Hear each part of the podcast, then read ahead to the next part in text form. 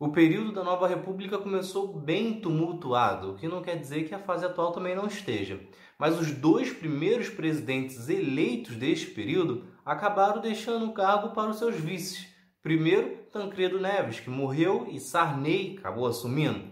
Depois, Fernando Collor acabou renunciando e a presidência caiu no colo de Itamar Franco, que é o tema deste episódio. É Pilatos lá na Bíblia quem diz.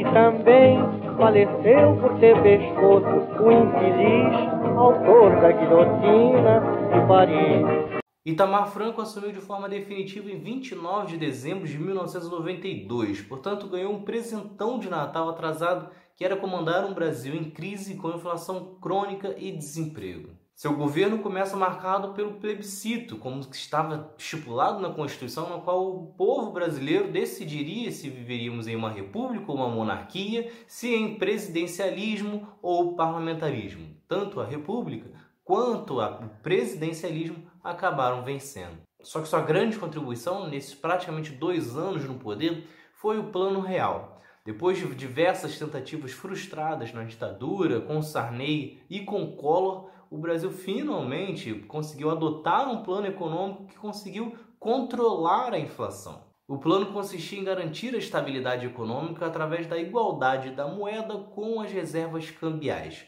Para garantir isso, o país adotou taxas de juros elevadas. No seu governo também ocorreram muitas privatizações seguindo os planos adotados já por Collor.